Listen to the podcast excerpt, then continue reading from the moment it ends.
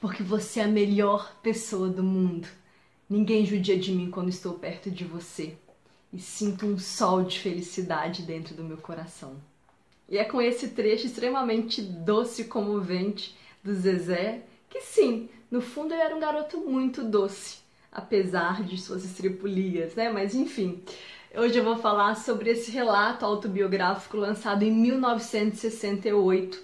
É um livro que me consumiu por dois dias e me arrebatou de tal forma que só de pensar nele eu já fico emocionada. Então roda a vinheta pra gente falar sobre essa lindeza que é o meu pé de laranja lima, do José Mauro de Vasconcelos. O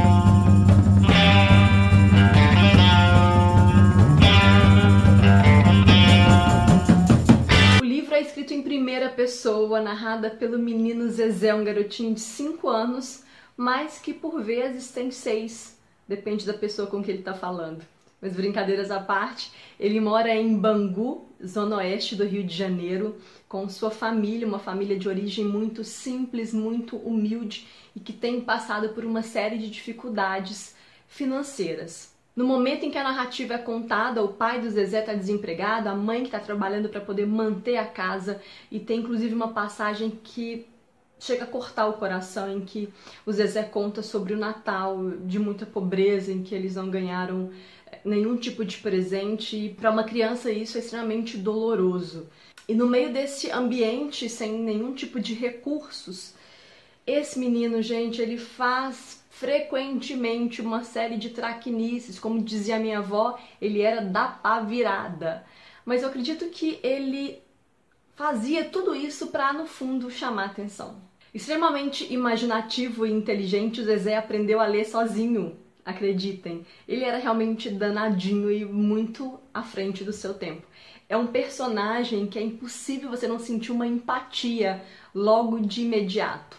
Pois bem, em um determinado momento, Zezé, o pai a mãe, mais quatro irmãos, tiveram que se mudar. E tudo leva a crer que eles foram despejados, porque já não pagavam aluguel há bastante tempo.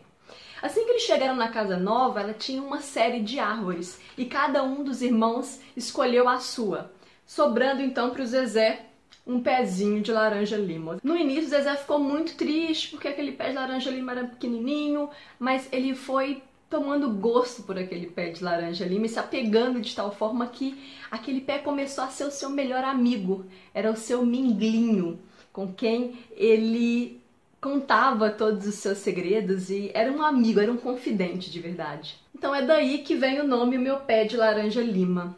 E nesse trecho a gente consegue perceber é, que o Zezé ele cria esse mundo de fantasia como uma espécie de fuga desse mundo sofrido e difícil que ele vive.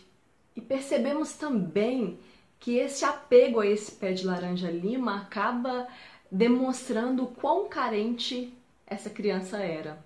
Eu não vou entrar em grandes detalhes porque o legal é você mesmo desvendar essa história, mas tem um personagem importantíssimo que é um português ele é tão relevante para a história quanto para a vida pessoal do Zezé.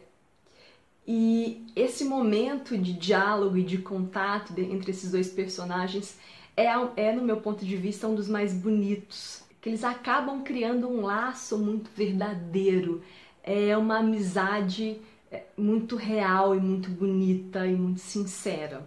A história ter sido contada pelo Zezé também faz toda a diferença, porque a gente se coloca no lugar desse garoto e a gente sente a verdade com que ele narra toda todas essas memórias da sua infância. Foi para mim uma experiência de leitura visceral, uma história que me levou a dois extremos, assim, um extremo em que eu dava gargalhada com o Zezé, porque ele é um personagem engraçadíssimo, Gente, ele é terrível, ele aprontava, mas aprontava tanto, vocês não têm noção.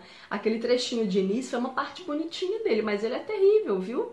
Então tinha momentos que eu dava gargalhada sozinha, e tinha momentos que eu caía em prantos. Eu chorei, mas eu chorei. E é um tipo de livro que assim eu quero indicar para todo mundo, para criança, para adolescente, para adulto, para idoso. É um livro necessário. Claro, dependendo da idade, cada um fará uma leitura diferente, mas eu acredito que será é, especial para qualquer que seja a idade da pessoa.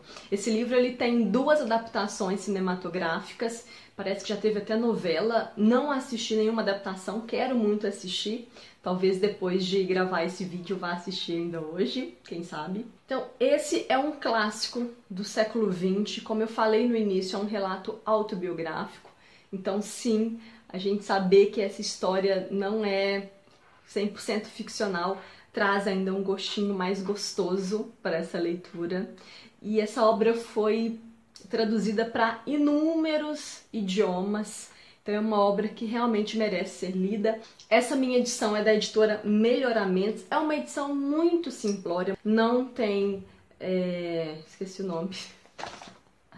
Essa minha edição é muito simplória, ela não tem orelhinhas, estão vendo? Assim, é, a capinha é bem molinha, folhas brancas, tudo muito, muito simples, mas a magnitude do livro ela supera tudo isso. Então, meus queridos, se você tem esse livro aí, faça-me o favor de começar a ler agora. Como eu falei, eu li em dois diazinhos, foi super rápido. Se você não tem ele, por favor, coloque na sua wishlist.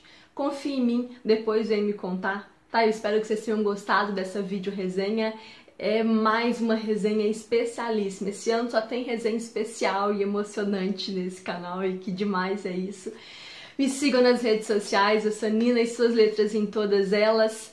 Um beijo e até a próxima. Tchau!